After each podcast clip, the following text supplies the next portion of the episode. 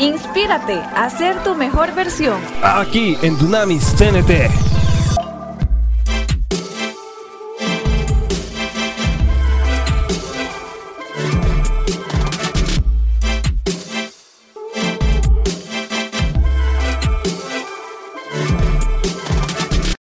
So, ¿sabías que la constancia tiene la cualidad de llevarte al cumplimiento de tus metas y tus objetivos? ¿En serio? Bueno, ¿Sí? sé también que me hace ser una persona determinada y firme en Ujú. todas las decisiones que yo tome. Excelente. Es algo importante. Eso es algo que está buenísimo. Yo estoy leyendo por acá Ajá. y estoy sorprendido de la constancia. Sí, es algo que casi nunca mencionamos o que no es como muy frecuente que uno diga, ay, estoy siendo constante, sí o no. O, Sí.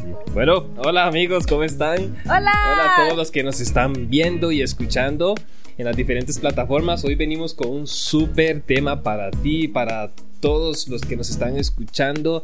¿Quién, ¿Qué importa la edad que tengan? Pueden tener desde 13 años hasta los 40 años que este tema les va a servir porque está sumamente bueno. Espero que estén bien y espero que estén tratando la vida fabulosamente. Así es, amigos, mi familia Dunamis, qué feliz estoy. A pesar que no los estoy viendo, sé que ahí están cada uno de ustedes escuchándonos y viéndonos. De verdad les agradecemos por su sintonía. Y bueno, qué grandioso tema, la constancia. Me encanta porque la constancia es tan necesaria en nuestra vida, José y amigos. Ajá. Y es que es un tema muy profundo. Sí. O sea, así que hoy lo vamos a desglosar poco a poquito, paso a pasito, suave, Pasito suavecito. ok, ok, ok. perfecto. Vamos a iniciar con el significado. ¿Ok? ¿Qué es Dice constancia? que la constancia, dícese, Dícese, pongan atención. es una tenacidad, Ajá. empeño y perseverancia en el ánimo de los propósitos y las convicciones de alguien. Sé que está bastante profundo el... el- el Hagámoslo otra vez, hagámoslo otra vez para que podamos entenderlo. Ok, Muy ok. bien. Es una tenacidad, empeño y perseverancia en el ánimo de los propósitos y las Ah. convicciones de alguien. Wow, wow, wow, wow. Por ejemplo, cuando tomamos una decisión y nos mantenemos firmes en Ajá. ella, hay que hacerlo hasta lograr el objetivo. Eso es ser constante, no es una persona que toma una decisión, lo dice y no lo hace. Eso no es ser constante. Bueno, ¿verdad? tienes toda la razón y pienso yo que necesitamos aplicar este concepto en nuestra vida cotidiana, nuestra vida diaria. ¿Por Ajá. qué? Ok, esa es una pregunta que quiero hacerte a ti y quiero hacerle a todos ustedes y creo que todos nos hacemos esta pregunta. ¿Por qué nos cuesta ser constantes? ¿Por qué? ¿Por qué? ¿Por qué?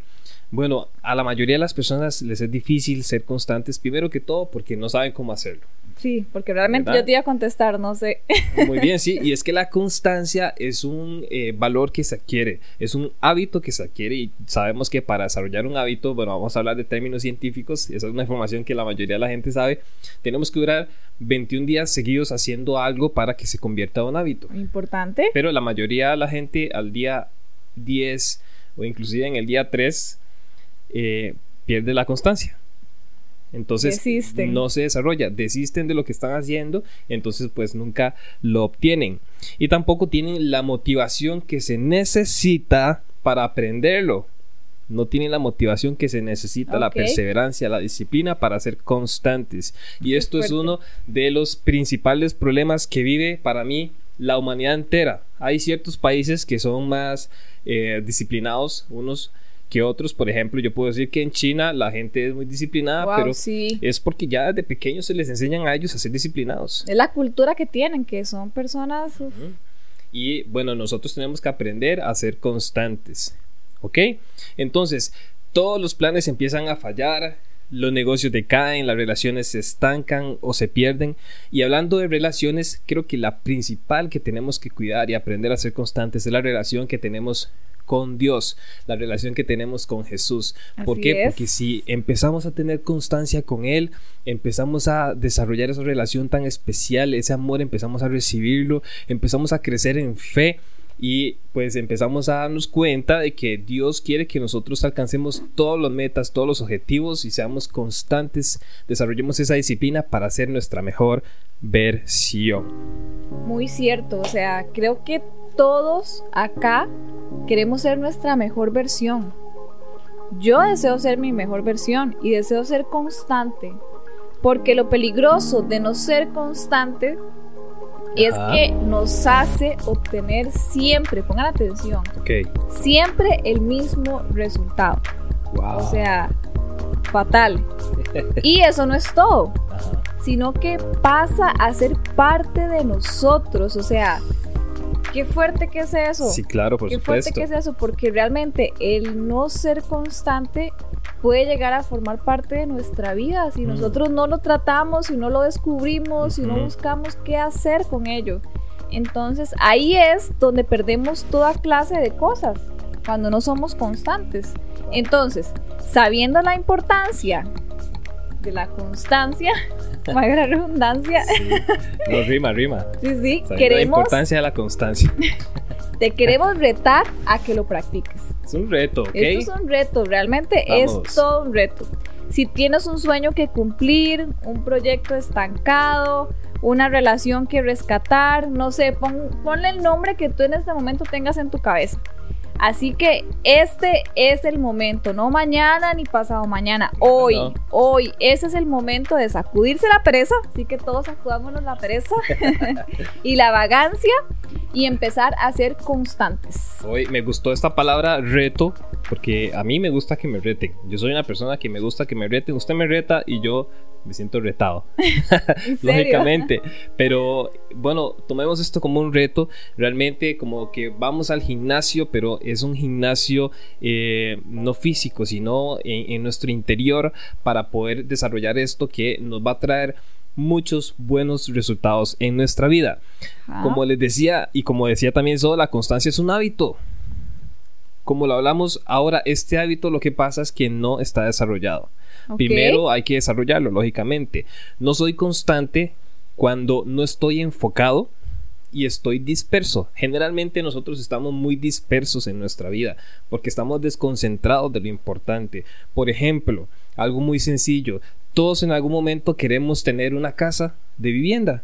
Queremos viajar, queremos tener cosas importantes para nosotros, pero ¿qué es lo que estamos haciendo para obtenerlo? A veces pasamos la mayoría del tiempo en redes sociales subiendo, viendo qué pasa, viendo las vidas de los demás, pero no la de nosotros mismos y no nos preocupamos por nosotros mismos. Viendo TikTok. Viendo TikTok.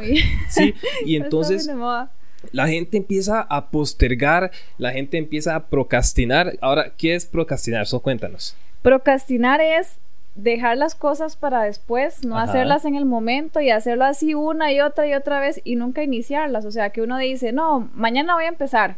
Y mañana decimos, pasado mañana, no, la otra semana. Y en eso nos fuimos y nunca iniciamos. O sea, pasa una mosca un zancudo, un bichito y le ponemos más atención a eso que a nuestra propia vida y a nuestros propios objetivos. Y es que yo sé que suena un poco eh, confrontativo decirlo así de esa manera, pero es que eso es lo que pasa y tenemos que despertarnos, vamos a despertarnos, hay que tirarnos una cubeta de agua y decir, vamos, vamos a conquistar nuestra vida porque Dios quiere que la conquistemos y sobre todo Él está con nosotros, ¿ok?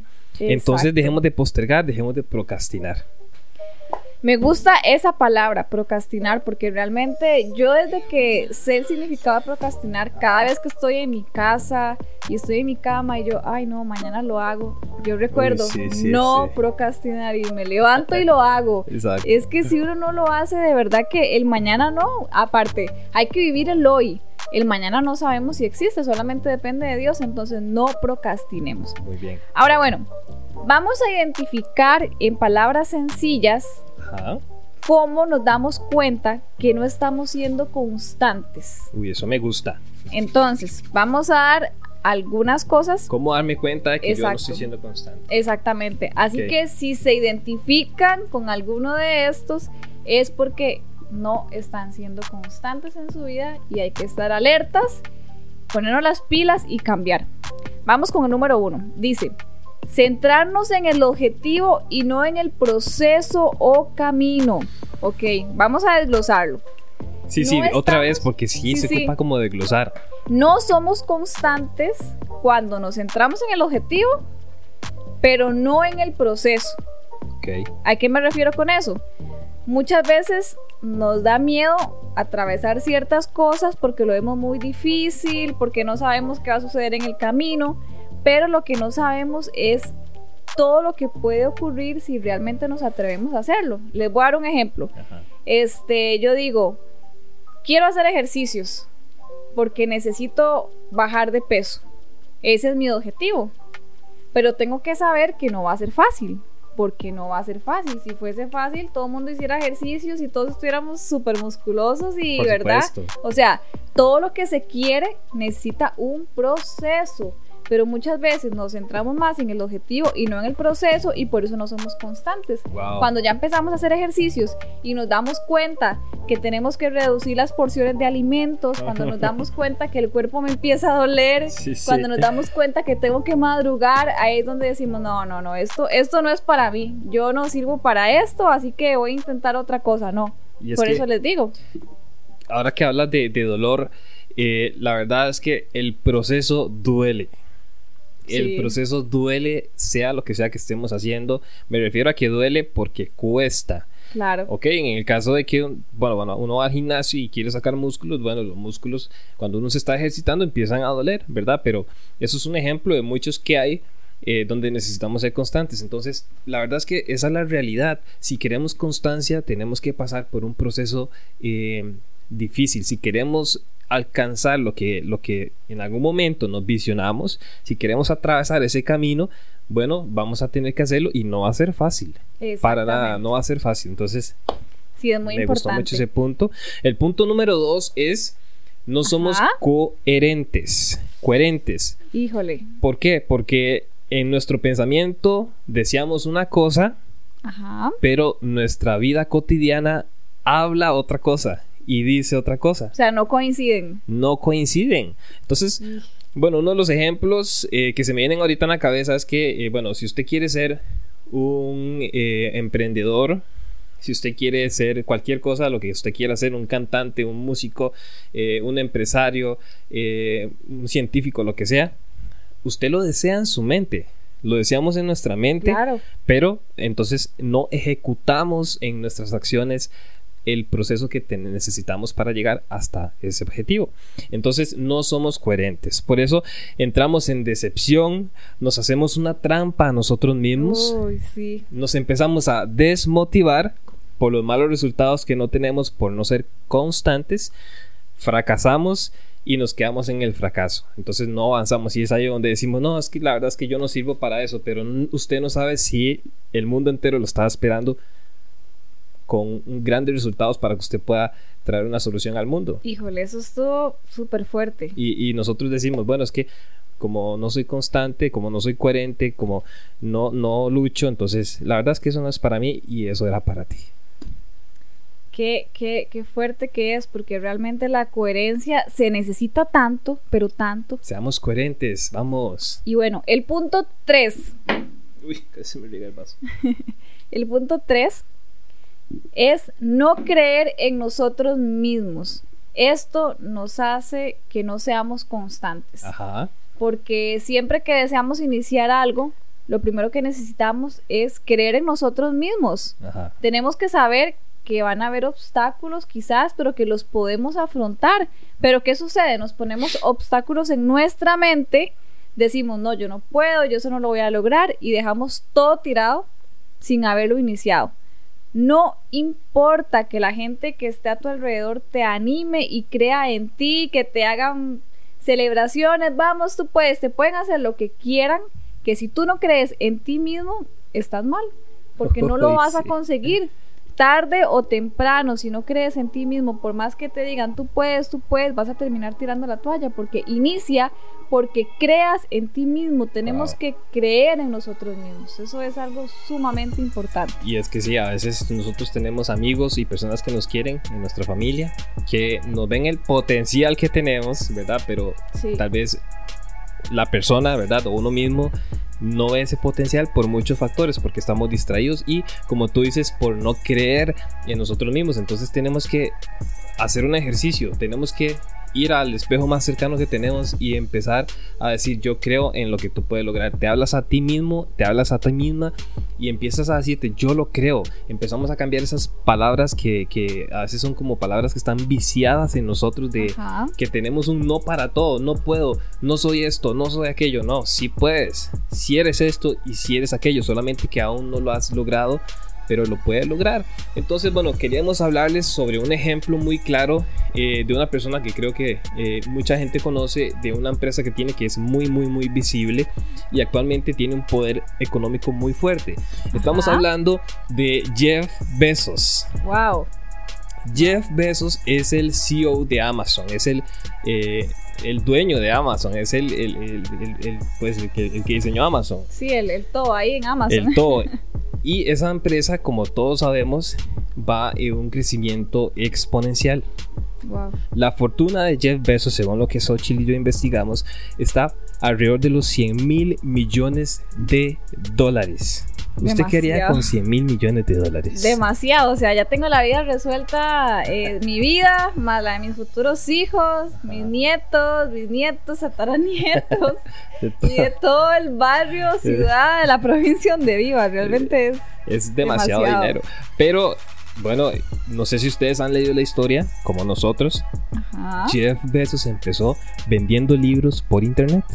Sí, no, usted me contó y yo no lo podía creer. O sea, uno qué se iba, qué se va a imaginar que Jeff Bezos empezó vendiendo libros por internet. Sí, y bueno, inclusive él le pidió los ahorros de la jubilación a los padres para formar una empresa, pero igualmente en la formación, en el camino, en el proceso, fracasó varias veces. Entonces aquí es donde vemos aplicada la constancia, con un ejemplo claro, claro, claro. Uf, sí, de verdad es que imagínate Ajá, eh, el escenario. O sea, sí, sí. fracasó varias veces, le pidió los ahorros de la jubilación a sus padres para emprender el negocio. Y qué bonito, porque aquí vemos también el apoyo de los padres. Mm, Por eso de verdad que es muy necesario y muy importante apoyar los padres que nos escuchan a sus hijos cuando de verdad quieran emprender algo, porque.